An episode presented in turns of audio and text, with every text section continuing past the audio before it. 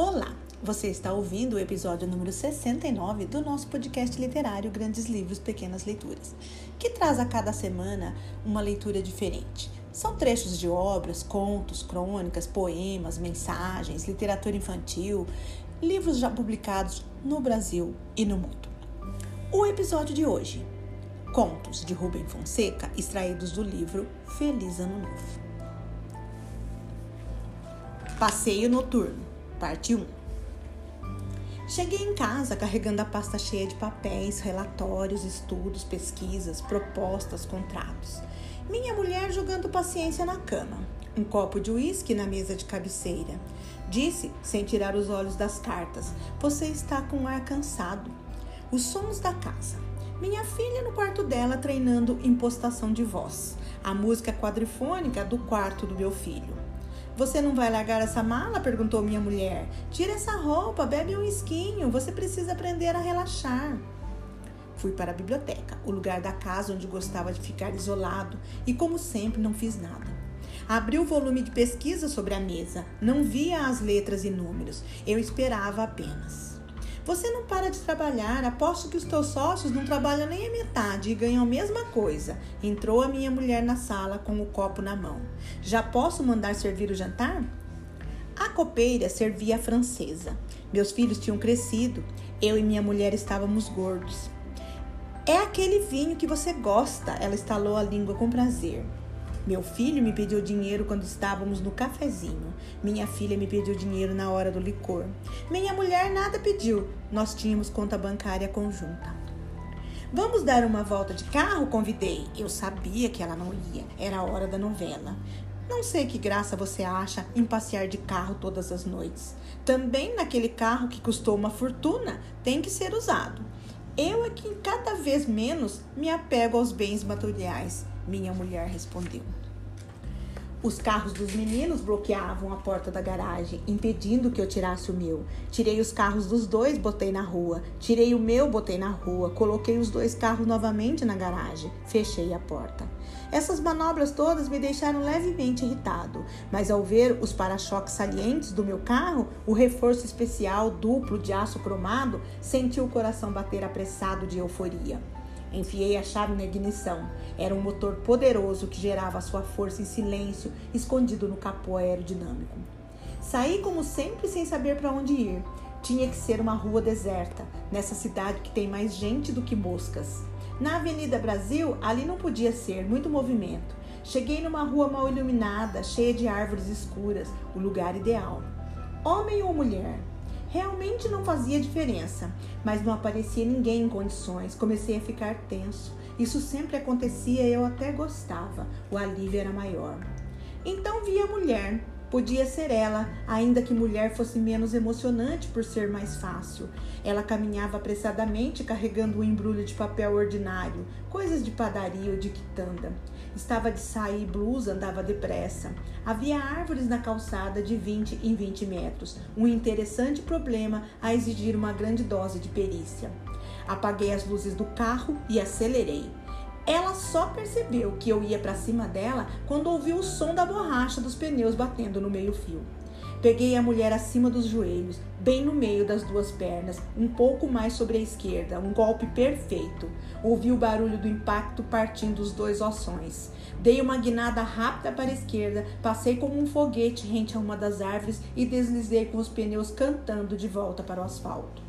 Motor bom o meu, ia de 0 a 100 km em 9 segundos. Ainda deu para ver que o corpo todo desengonçado da mulher havia ido parar colorido de sangue em cima de um muro desses baixinhos de casa de subúrbio. Examinei o carro na garagem, corri orgulhosamente a mão de leve pelos paralamas dos para-choques sem marca. Poucas pessoas no mundo inteiro igualavam a minha habilidade no uso daquelas máquinas. A família estava vendo televisão. Deu a sua voltinha e agora está mais calmo? perguntou minha mulher, deitada no sofá, olhando fixamente o vídeo. Vou dormir. Boa noite para todos, respondi. Amanhã vou ter um dia terrível na companhia.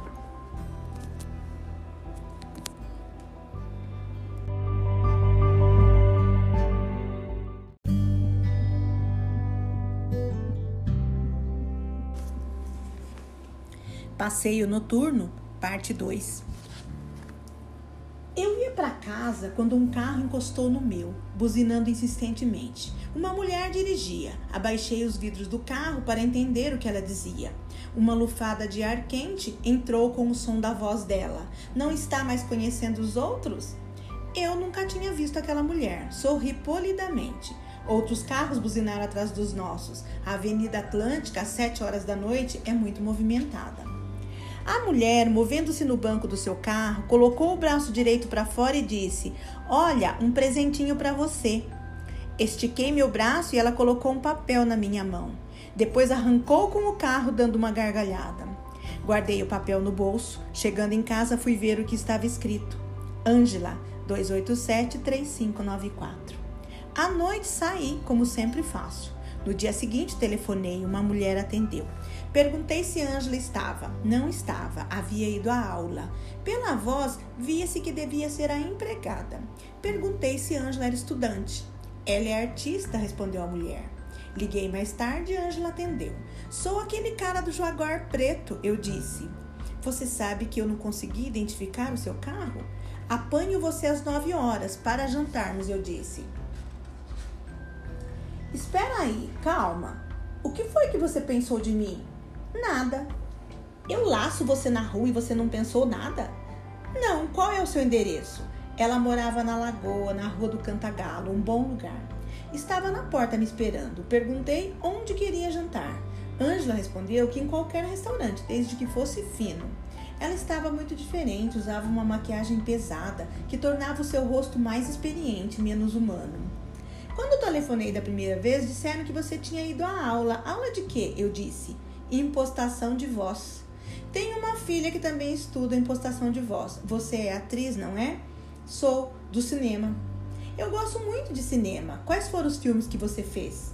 Só fiz um que está agora em fase de montagem. O nome é meio bobo, As Virgens Desvairadas. Não é um filme muito bom, mas estou começando, posso esperar, tenho só 20 anos.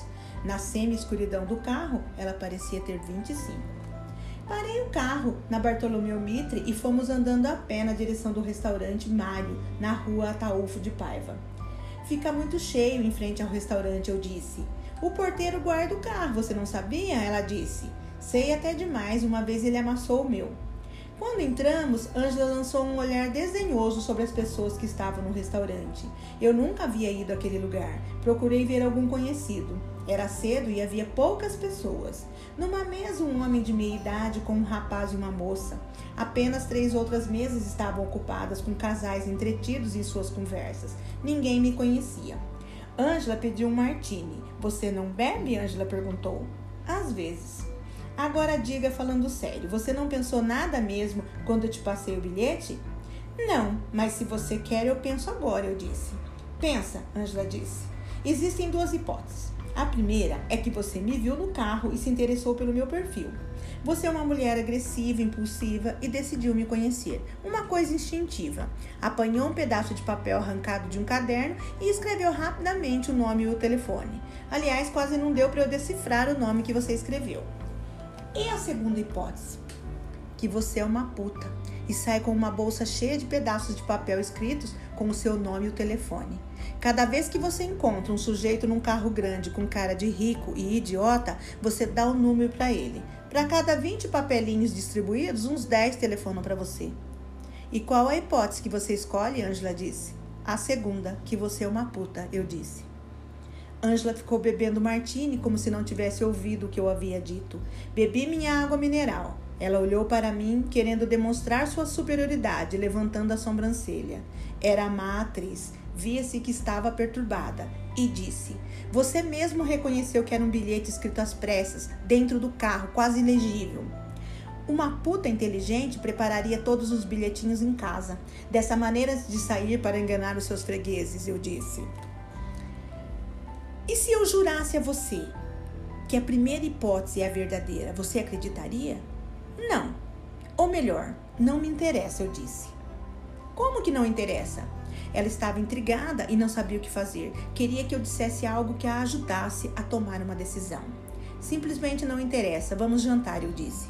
Com um gesto, chamei o metro e escolhemos a comida. Ângela tomou mais dois martinis. Nunca fui tão humilhada em minha vida. A voz de Ângela soava ligeiramente pastosa. Eu, se fosse você, não bebia mais, para poder ficar em condições de fugir de mim na hora em que for preciso, eu disse. Eu não quero fugir de você, disse Ângela, esvaziando de um gole o que restava na taça. Quero outro. Aquela situação, eu e ela dentro do restaurante, me aborrecia. Depois ia ser bom, mas conversar com Ângela não significava mais nada para mim naquele momento interlocutório. O que é que você faz? Controla a distribuição de tóxicos na Zona Sul, eu disse. Isso é verdade? Você não viu meu carro? Você pode ser um industrial. Escolhe a sua hipótese, eu escolhi a minha, eu disse. Industrial, errou o traficante. E não estou gostando desse facho de luz sobre a minha cabeça. Me lembra as vezes em que fui preso. Não acredito numa só palavra do que você diz. Foi a minha vez de fazer uma pausa. Você tem razão, é tudo mentira. Olha, olha bem para o meu rosto. Vê se você consegue descobrir alguma coisa, eu disse. Ângela tocou de leve no meu rosto, puxando para o raio de luz que descia do teto e me olhou intensamente. Não vejo nada, teu rosto parece o retrato de alguém fazendo uma pose, um retrato antigo de um desconhecido, disse Ângela. Ela também parecia o retrato antigo de um desconhecido. Olhei o relógio. Vamos embora, eu disse. Entramos no carro. Às vezes a gente pensa que uma coisa vai dar certo e dá errado, disse Angela.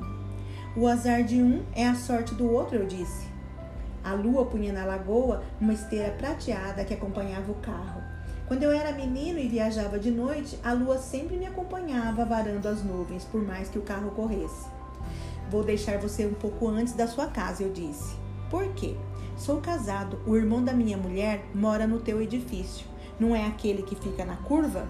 Não gostaria que ele me visse. Ele conhece o meu carro, não há outro igual no Rio. A gente não vai se ver mais? Angela perguntou. Acho difícil.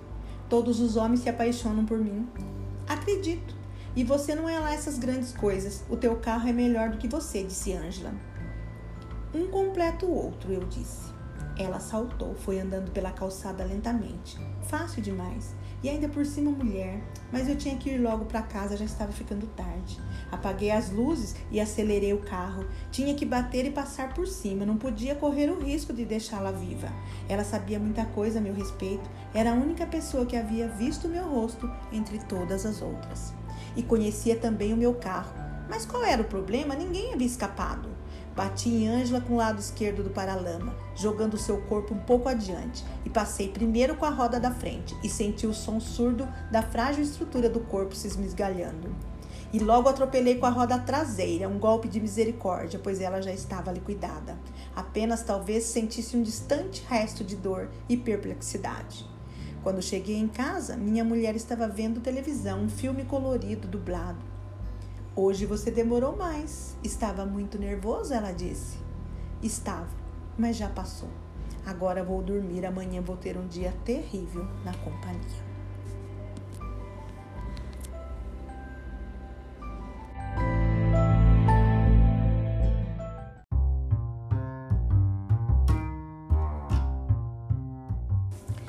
Rubem Fonseca foi um escritor brasileiro considerado um dos maiores ficcionistas do país.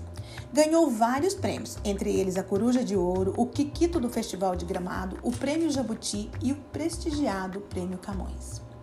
O escritor mineiro, nascido em Juiz de Fora em 1925, com seu estilo direto, objetivo e coloquial, foi autor de uma vasta obra, constituída por contos e romances, caracterizada pela representação de enredos em que a violência urbana é a grande protagonista. Sua experiência como policial no Rio de Janeiro na década de 50 muniu-lhe para explorar a problemática em torno da violência cotidiana do Brasil, como se nota nas premiadas narrativas A Grande Arte, Agosto e neste livro de contos, Feliz Ano Novo.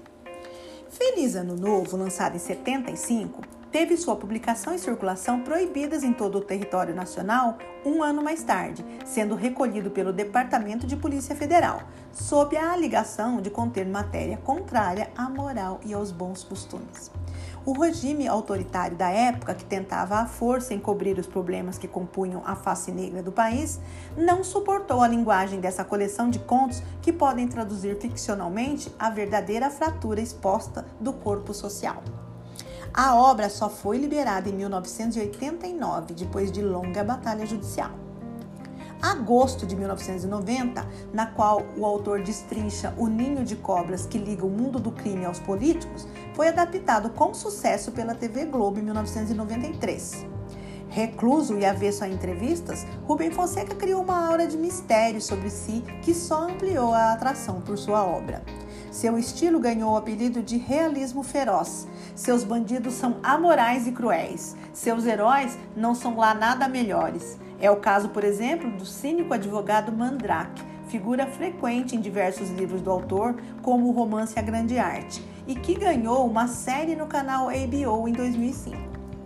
O escritor Rubem Fonseca faleceu no Rio de Janeiro vítima de um infarto no dia 15 de abril de 2020. E eu quero agradecer o meu amigo Oscar Garcia por compartilhar comigo seu entusiasmo com a obra do autor, o que me fez voltar e relê-la com mais atenção. Afinal, a literatura não precisa ser sempre alegre e otimista. Ela, como a realidade, é feita também de dor, miséria e violência. E se você quiser conhecer mais sobre o nosso trabalho, siga-nos nas redes sociais, Instagram e Facebook. Grandes Livros, Pequenas Leituras. Se quiser nos mandar sugestões, recados, observações, use nosso e-mail grandeslivros_pequenasleituras@gmail.com. Muito obrigada e até a próxima semana.